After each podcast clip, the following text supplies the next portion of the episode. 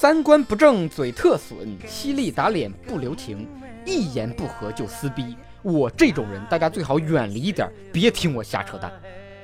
印度最近研发出了一款全球最便宜的智能手机啊，苹果的外形，苹果的图标，但是安卓的系统，啊，也就是说苹果的肉体，安卓的心，嗯，有种三星和苹果合体的感觉。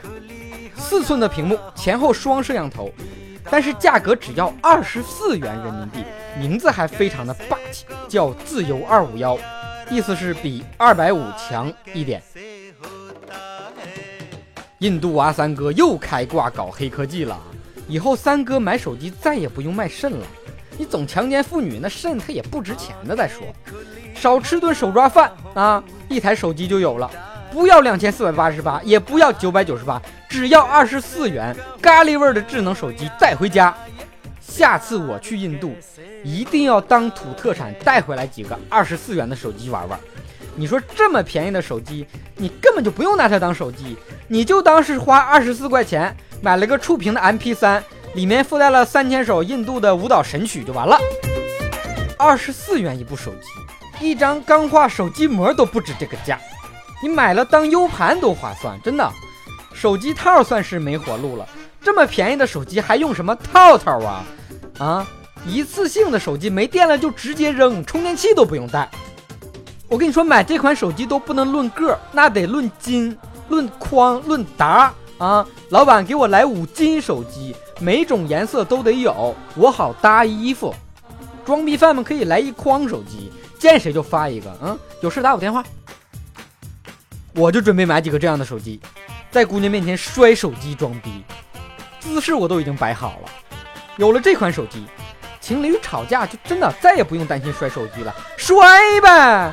也不用担心手机丢了被骂了，这么便宜，学生就更适合买这款手机了，一次买一沓啊，再也不怕变态的班主任没收手机了。我感觉咱们国家山寨机的江湖地位受到了印度严峻的挑战。啊，也有不少网友担忧，说这么便宜的智能手机，如果打进中国市场，啊，小米公司会不会直接破产？雷军会不会哭死？啊，Are you OK，雷军？我觉得吧，大家完全不用担心。首先，这个手机名字就不行。你想想，它叫自由二五幺，你在这儿你还敢提自由？哎呦，我给你给这给你能的！你更何况你再便宜的手机进入中国，加上关税，也保证让你买不起。印度三哥都这么给力了，勤劳勇敢的中国人民在创新上也绝不甘示弱。重庆一公司研发了一款柔性屏幕的智能手机啊！什么叫柔性屏幕？